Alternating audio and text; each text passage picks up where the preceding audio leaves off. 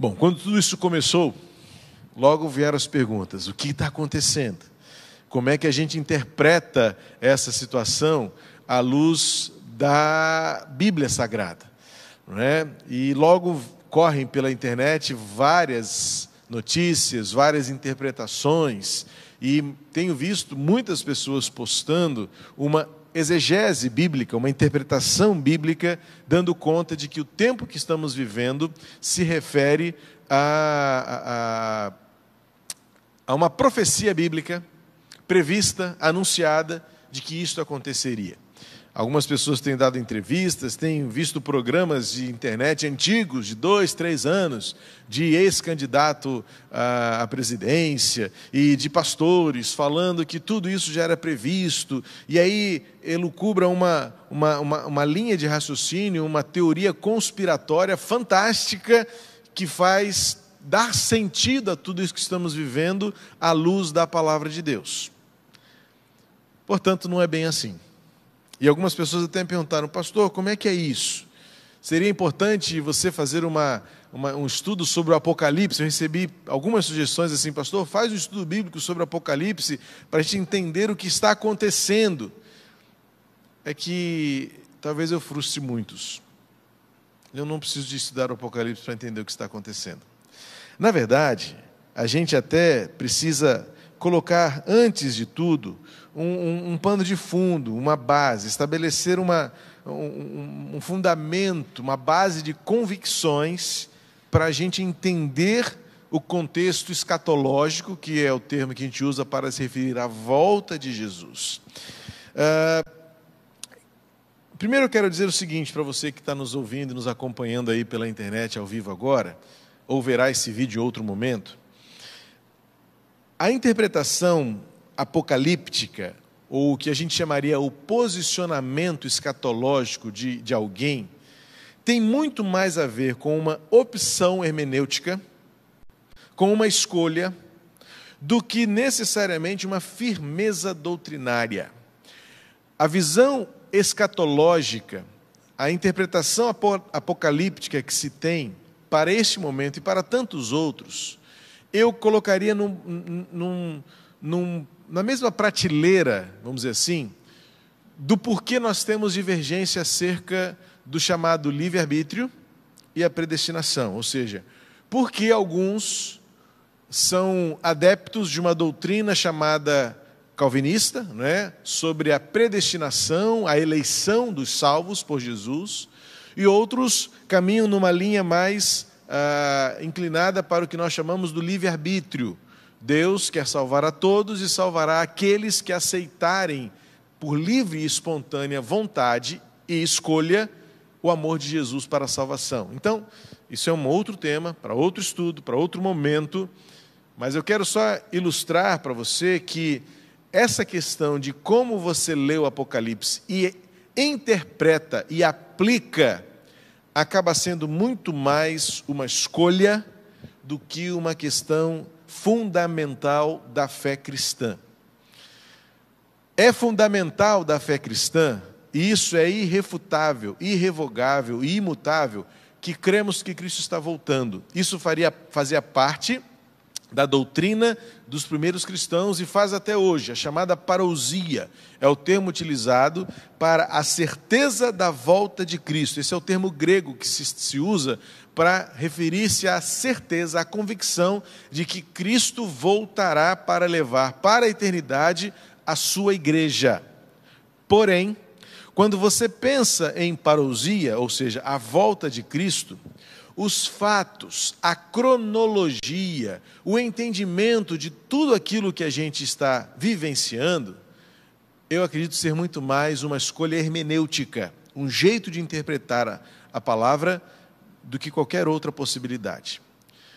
Há um termo-chave, há um elemento fundamental para você interpretar os fatos bíblicos acerca da volta de Cristo, que se desenvolveu nos séculos posteriores à primeira igreja, que é o conceito de milênio, ou seja, este período de mil anos.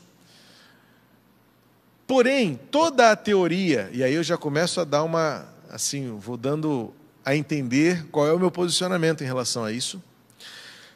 Uh, toda a teoria baseada neste período de mil anos, que determina então este conceito do milênio, ela está baseada numa única porção da Bíblia, que se encontra em Apocalipse 20, que fala deste período de mil anos. A Bíblia tem referência a mil anos em dois momentos: em Apocalipse 20 e em Salmos, quando o salmista diz que para Deus mil anos é como um dia, e vice-versa.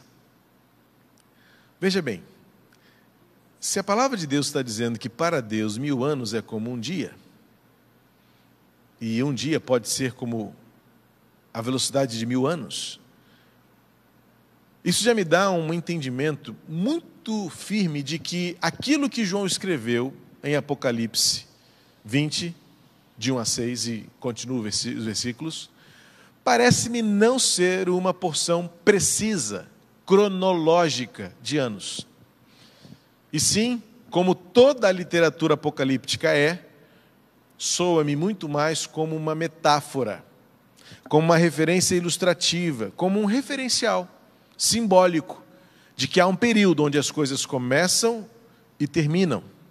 Nesse sentido, então, a questão do milênio, ela passa a ser muito mais figurativa e ela não deve ser tida como literal. E mais ainda, entender o milênio não pode ser mais importante do que esperar a volta de Jesus. Será que você entende aí que a gente fica debatendo tanto acerca dos sinais, a gente se detém tanto nos sinais, a gente fica tão fascinado por essas teorias que quase são conspiratórias, ou seja, de fatos, de simbolismos, de elementos a serem interpretados e decifrados como códigos, seja da Vinci, seja de quem lá mais, em que você fica tentando decifrar códigos na história da humanidade para ter certeza de quando Jesus virá. Ora, mas há um problema aqui. Na literatura dita como Apocalipse, tanto no Evangelho de Mateus quanto no Evangelho de Lucas, Mateus 24, Lucas 17, Lucas 21, o próprio Jesus diz o seguinte: ninguém sabe quando, só o Pai, nem mesmo o Filho. Então, como é que eu vou me arvorar a determinar quando? E olhando os sinais, olha, é hoje, hein? Fica ligado porque agora aconteceu, Jesus volta hoje. No momento em que eu digo Jesus volta hoje, eu já estou assumindo a posição de quem Jesus disse que nunca poderia ter o conhecimento do tempo. Dá uma olhadinha na história do cristianismo e você verá que diversas vezes, em muitos momentos, em tantas outras situações cataclismáticas, uh, catastróficas, epidêmicas, alguém disse assim: o mundo vai acabar.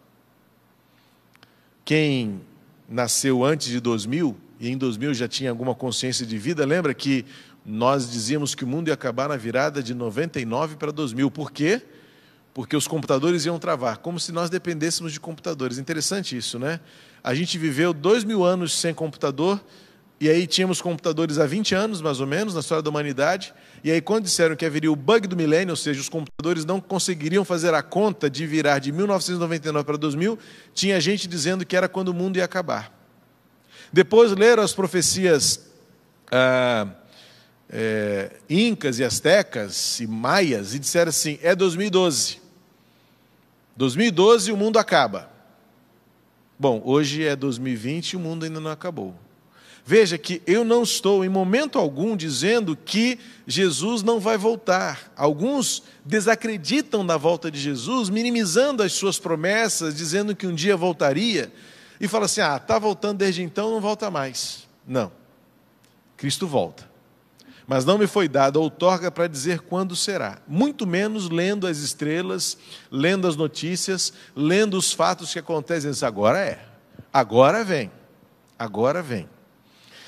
Eu quero deixar com vocês um texto de Lucas 21, porque tem sido o texto mais utilizado nesses dias para dizer que a profecia está se cumprindo, ou seja, como se a Bíblia tivesse profetizado que o coronavírus então determina a volta de Jesus. Será? Lucas 21, no versículo 9, no trecho tido pelos teólogos bíblicos como o pequeno Apocalipse, Jesus escreve o seguinte: Quando vocês ouvirem falar de guerras e revoluções, não fiquem assustados, pois é necessário que primeiro aconteça essas coisas, mas o fim não será logo. Aí o texto continua, porque você vai lá para o versículo 20 em diante e diz assim: Quando, porém, vocês virem Jerusalém sendo sitiada, saibam que está próxima a sua devastação. Então, os que estiverem na Judéia, fujam para os montes, os que se encontrarem dentro da cidade, saiam dela, e os que estiverem nos campos, não entrem na cidade, porque esses dias são de vingança para se cumprir tudo o que está escrito. Ai das que estiverem grávidas e das que amamentarem naqueles dias, porque haverá grande aflição na terra e irá contra o povo. Cairão a fio de espada e serão levados cativos para todas as nações e até que os tempos dos gentios se completem, Jerusalém será pisada sobre eles. E aí vem o versículo 25 agora. Haverá sinais no sol, na lua e nas estrelas, sobre a terra, angústia entre as nações, em perplexidade por causa do bramido do mar e das ondas. Haverá pessoas que desmaiarão de terror e pela expectativa das coisas que sobrevirão ao mundo, pois os poderes dos céus serão abalados. Então virão, verão o Filho do Homem vindo numa nuvem com poder e grande glória. Ora, quando essas coisas começarem a acontecer, levantem-se e fiquem de cabeça erguida, porque a redenção de vocês se aproxima. Eu pulei de propósito o versículo principal nesse texto, e para este momento que a gente está vivendo, e já vou voltar ele já já, porque eu quero primeiro situar, eu quero dar a você primeiro o pano de fundo do que está acontecendo nos dias em que Jesus está falando isso. Veja, as profecias, sejam elas do Antigo Testamento, sejam elas as apresentadas pelo próprio Jesus, e sejam também, e até nesses dias principalmente, as do Apocalipse, elas precisam ser lidas e compreendidas no seu fundo histórico específico. Senão a gente corre o risco de dar um monte de profetada nos nossos dias e envergonhar o Evangelho, e dizer bobagem, e passar por burro, por burro, por tolo. Porque muitas vezes a gente fala o que não deve falar, ensina o que não deve ensinar, porque a gente está pegando um texto, excluindo o seu contexto, ignorando o seu ensinamento naquele dia em que foi dito ou escrito, revelado, e dizendo é assim que se aplica hoje. Não é. O trabalho de exegese, de interpretação bíblica, requer esforço, requer dedicação, requer pesquisa, inclusive histórica, para você saber o que estava acontecendo quando Jesus disse isso. Então, nós vamos ao texto. Primeiro, sobe um pouquinho os seus olhos para o versículo 5 em diante, e você vai ver o seguinte: alguns falavam a respeito do templo quando estava ornado de belas pedras e de dádivas. Jesus então disse: Vocês estão vendo essas coisas? Virão dias em que não ficará pedra sobre pedra que não seja derrubada. Então veja, o fundo histórico aqui de Jesus é falar dessas últimas coisas, se referindo especificamente a algo que nós sabemos pela história que já aconteceu. No ano 70 depois de Cristo, Jerusalém foi invadida e destruída pelo Império Romano, numa fúria contra o povo judeu, num ódio tremendo, mataram, destruíram e derrubaram o templo em Jerusalém. Jesus previu isso e, como sumo pastor, preparou o coração daquela geração para que eles entendessem desde então que não era necessário um templo para adorar. Jesus está mostrando uma realidade do seu reino, que não depende de edifícios e de prédios. Ele diz: tudo isso será derrubado e não ficará pedra sobre pedra. Então veja, é sobre este tempo, porque logo depois, versículo 7, os discípulos perguntam para Jesus: Mestre, quando será isto? Isto o quê?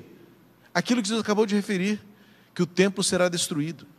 Então veja, esta profecia, ainda que ela tenha alguns indícios escatológicos, como figura de linguagem, ela não está nos dando indícios reais. Porque veja bem, tudo isso vai partir, como eu disse, daquilo que entendemos ser o milênio. Existem três posições para o milênio. Eu preciso agora fazer uma pausa aqui no texto bíblico para trazer um pouquinho da chamada teologia sistemática, a escatologia sobre as últimas coisas. Sobre o milênio, temos pelo menos três posicionamentos fundamentais. Ou seja, quando alguém olha ali, ah, se cumprirá um período de mil anos. Alguém vai lá em Apocalipse 20 e diz assim: ah, para que tudo isso aconteça, se cumprirá um período de mil anos. Bom, você tem a opção de entender que esses mil anos são literais ou são metafóricos. Se eles forem literais, a coisa já aconteceu e nós ficamos. Então, a nossa fé é vã e nada disso tem utilidade. Mas se ela é metafórica e uma ilustração, uma referência, como o próprio texto sagrado diz, de que para Deus mil anos é como um dia, e um dia pode ser como mil anos, então eu prefiro me deter no sentido alegórico, metafórico desta, deste numeral, e sim como um período. Um período que tem um começo, um meio e um fim. E aí, agora, nessa relação de começo, meio e fim, é que entram as três interpretações possíveis sobre o milênio. A primeira seria o pós-milenismo, não é? Ou seja, Cristo é, ele virá quando esse milênio se cumprir. Mas quando se cumprirá? Quando é que isso tudo vai acontecer? São leituras muito alegóricas, são leituras muito figurativas, em que nós não conseguimos determinar quando este milênio se cumprirá, a não ser quando nós especificamente contemplarmos a volta de Jesus. Existe a visão mais fascinante, a interpretação que é chamada pré-milenismo. Porque o pré-milenismo, ele estabelece a partir do livro de Apocalipse uma leitura figurativa, é, metafórica, mas colocando em cada elemento ali um significante para um significado ao longo da história.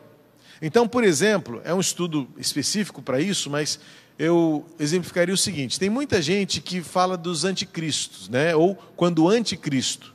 Então, quando eu era adolescente, na década de 80, a, estava em alta a visão da nova era. Se estabeleceria a nova era porque estava terminando a era de peixes.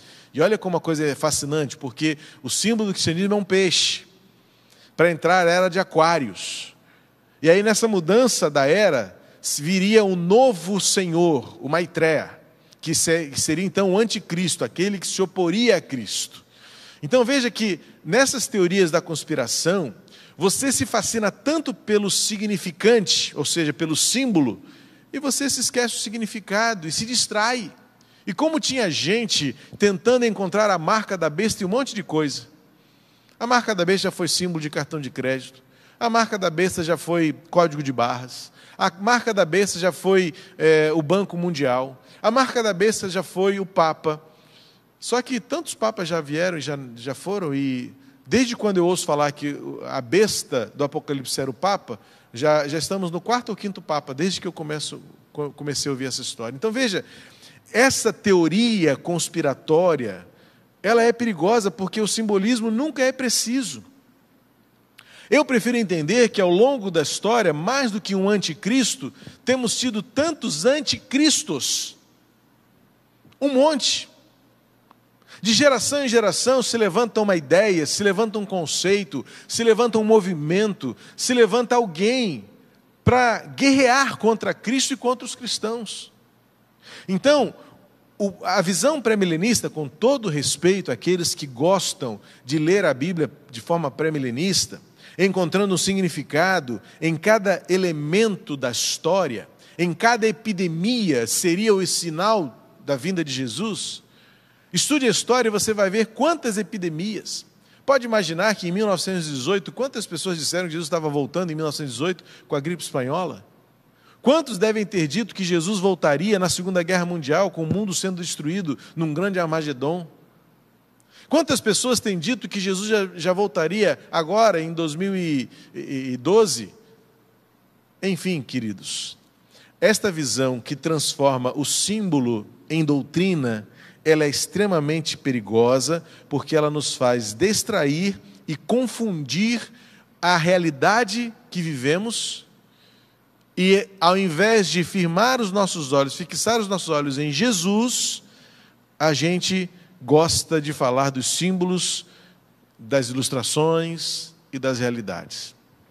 No versículo 11, então, aí o versículo chave deste momento. O versículo 11, Jesus diz assim: haverá grandes terremotos, epidemias e fome em vários lugares, coisas espantosas e também grandes sinais vindos dos céus. Alguém pode perguntar, pastor, como me perguntaram, a epidemia de coronavírus foi profetizada por Jesus? Foi. Foi profetizada com Jesus, eu não tenho medo de dizer isso. Mas foi profetizada por Jesus, como também poderia ter sido profetizada, e foi profetizada, a epidemia do cólera, a epidemia do sarampo, a epidemia do, do ebola, a epidemia da influenza, a epidemia da gripe espanhola, da gripe da, da, da, peste bubônica. E se você estudar a história desses dois mil anos de humanidade, em que, se, em que se tem registro, quantas pestes, quantas pragas foram vivenciadas pela humanidade até hoje? Todas elas foram profetizadas por Jesus. Porque Jesus disse que haveria epidemias. Veja que está no plural. Olha um detalhe no texto. Você não pode se distrair com o símbolo porque está no plural, são epidemias. E quantas nós já passamos por elas? Agora veja, se nós acharmos que isto é um sinal efetivo de que Jesus está voltando agora, como eu disse primeiro, nós estamos tomando o lugar que não é nosso, em que Jesus disse: ninguém saberá o dia e as eras que Jesus vai voltar, somente o Pai sabe. Segundo, nós estamos atrapalhando a percepção correta de uma expectativa real porque nós estamos distraindo com fascinados pelos simbolismos, ao invés de viver de um jeito que de fato prepare-nos para a volta de Jesus. Olha o que o versículo 12 diz a seguir. Olha como o texto é importante ser lido na sua totalidade. Versículo 11 fala das epidemias, do sofrimento, sinais enormes vindos dos céus. Mas versículo 12 começa assim: Antes, porém, de todas essas coisas vocês serão presos e perseguidos. Eu ainda estou livre solto. Eu ainda não me vejo efetivamente perseguido, como eu sei que muitos dos meus irmãos estão. Talvez se eu ler esse texto literalmente, os chineses vão dizer, porque junto com a epidemia que surgiu lá, junto com o governo que os proíbe de professar a fé publicamente, junto com tudo, vão dizer: agora é, porque nós estamos aqui presos, somos perseguidos e a epidemia chegou. Mas veja bem que o tempo de Deus não funciona nessa leitura histórica de uma linha perfeita, sempre, sempre é, é, é, corrente, no mesmo ritmo. Deus faz do jeito dele, no tempo dele. Não é hora de nós distrairmos com os símbolos e ficarmos fascinados com teorias da conspiração e dizer: agora o mundo vai acabar, agora Jesus vai voltar. Sim, Jesus vai voltar. E esta mensagem é, deve ser uma mensagem de esperança. Essa necessidade que a gente tem de decifrar códigos é que tem nos levado a uma distração destrutiva ao ser crente, ao ser cristão, ao ser de Jesus, ao influenciar e testemunhar para as pessoas quem Jesus é. Aliás, nos nossos dias, tem sido muito difícil acompanhar algumas notícias do nosso meio cristão, de líderes evangélicos. Você sabe, você, minha ovelha, sabe que eu tenho muita dificuldade com esse termo nos nossos dias, porque justamente bota todo mundo no mesmo saco de farinha, mistura tudo, e quando joga para o alto, todo mundo parece igual, mas não somos iguais. Existem líderes e líderes, existem pastores e pastores, existem igrejas e igrejas. E queira Deus que essa sociedade tenha algum mínimo discernimento para não confundir evangélico com evangelho. Para não confundir crente com cristão, porque se for crente, a Bíblia diz que até o diabo crê. Mas somente alguns podem ser parecidos com Jesus. E justamente o que Jesus está falando, primeiro, o Apocalipse, registrado no Evangelho de Lucas e também no Mateus, são realidades que aquelas pessoas entenderam e se cumpriu quando o Templo de Jerusalém foi destruído. Mas há também figuras que nos alcançam, mas de uma maneira genérica. Nenhuma profecia escatológica ela teve o objetivo de ser precisa. Sabe por quê? Hoje estamos igual loucos procurando saber quem é o cavalo amarelo, quem é o cavalo azul, quem é o cavalo vermelho, quem é o cavalo preto, quem é o cavalo branco. Para os leitores do livro de Apocalipse, naquele tempo, naquela época, em que João escreveu preso numa ilha, tendo de codificar sua mensagem, tendo de disfarçar a sua, o seu esconderijo, certamente usou de figuras codificadas. E, para aquele tempo, eu creio que os cristãos entenderam bem quem era o cavaleiro, que eram os candelabros, mas hoje em dia a gente fica fascinado porque fica tentando dizer assim: ah, o cavaleiro amarelo é o amarelo da doença, porque as pessoas estão pálidas. Mas e se houver doenças que não causam palidez?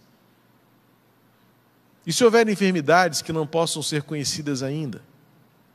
Veja que a profecia escatológica e a promessa apocalíptica, ela é ampla, ela é geral, mas ela é certa.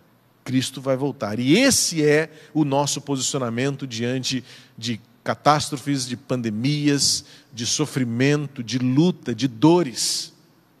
É uma certeza.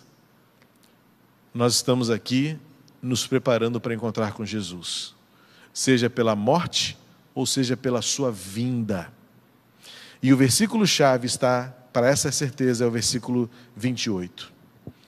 Ora, ora, quando estas coisas começarem a acontecer, veja bem, eu não sei quando, eu não sei como, eu não sei se já é, ou se já foi.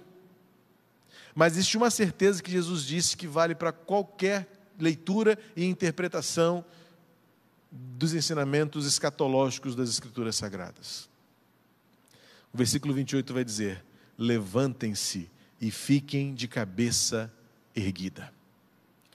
Sabe o que isso significa? Se o milênio é literal ou não, se existirão cavalos e cavaleiros do Apocalipse ou não, independentemente de quem for o anticristo ou se haverá outros anticristos, Jesus disse para que todo aquele que o segue permaneça de pé e de cabeça erguida. Significa que nós, como cristãos, devemos viver a coragem de testemunhar que temos esperança, que temos vida, que temos paz, que temos consolo, porque é permanecermos de pé enquanto outros estão caindo. É mantermos a cabeça erguida enquanto outros estão se acovardando acovardando diante do medo, da ansiedade, do perigo, da pressão. E Jesus termina esse versículo 28 dizendo assim: Porque a redenção de vocês se aproxima. Nós vivemos pela esperança de sermos redimidos, salvos, transformados, glorificados. Então, esta leitura metafórica de tentar dizer e afirmar que dessa vez Cristo vem, nós estamos muito mais preocupados se seremos salvos ou perdidos, mas quem é salvo não está com medo disso. Quem está redimido por Jesus não tem medo de pandemias. O nosso maior dilema hoje é esta questão de saber se estamos preparados para morrer. Mas eu tenho aprendido que ninguém está preparado para morrer se já não estiver preparado para viver. E viver com Jesus é viver com esperança, é viver com alegria, é viver com paz, é viver com, com o controle de Deus na sua vida, na certeza de que nada nos separará. A leitura apocalíptica, se feita de forma irresponsável, ela é danosa. Se a leitura escatológica da palavra é feita de um jeito sensacionalista, ela é destrutiva, porque ela distrai-nos ela nos tira do foco, ela nos tira do centro, de viver de uma maneira contagiante a alegria da vida com Jesus. E ao contrário do que se possa pensar ou parecer, quando alguém faz esta leitura apocalíptica tentando encontrar significados para significantes que não existiram, respostas para símbolos que não poderão ser decifrados, porque não nos compete saber, não é nosso papel dizer o dia e a hora. A gente está perdendo tempo de dizer às pessoas que elas também podem viver com esperança. A gente se esquece que, independentemente de quando e como, Jesus disse: Se vocês são meus, ergam a cabeça, fiquem de pé, porque significa que a redenção está próxima. Ou seja, meu querido, meu amado, minha amada, Jesus profetizou não esta, mas todas as outras epidemias. Jesus profetizou terremotos. Jesus profetizou dores. Jesus profetizou prisões e perseguições. Muitas dessas experiências já aconteceram, outras talvez ainda não. Mas uma verdade existe. Há uma certeza que nos move: Jesus volta. E quando ele voltar, ele vai nos levar para o céu. Por isso, seja qual for a situação, levante-se, erga a cabeça, coragem porque significa que a nossa redenção está próxima. Mas que a gente não queira ir sozinho, que a gente vá com muitos, anunciando a salvação por Jesus. Pai querido, em nome de Cristo, obrigado porque nós somos movidos pela viva e real esperança de que Cristo vai voltar. Não nos compete saber a era, o tempo, o modo, porque nós estaremos nos colocando num lugar que não é nosso, pois só tu sabes, Pai. Mas ajuda-nos a compreender que este tempo presente é o tempo da preparação. Porque talvez ainda haja muitas outras coisas que devam acontecer antes de tudo isso. Mas quando isso acontecer, a gente deve saber, Pai, pelo Teu Espírito Santo em nosso coração, que é tempo da redenção.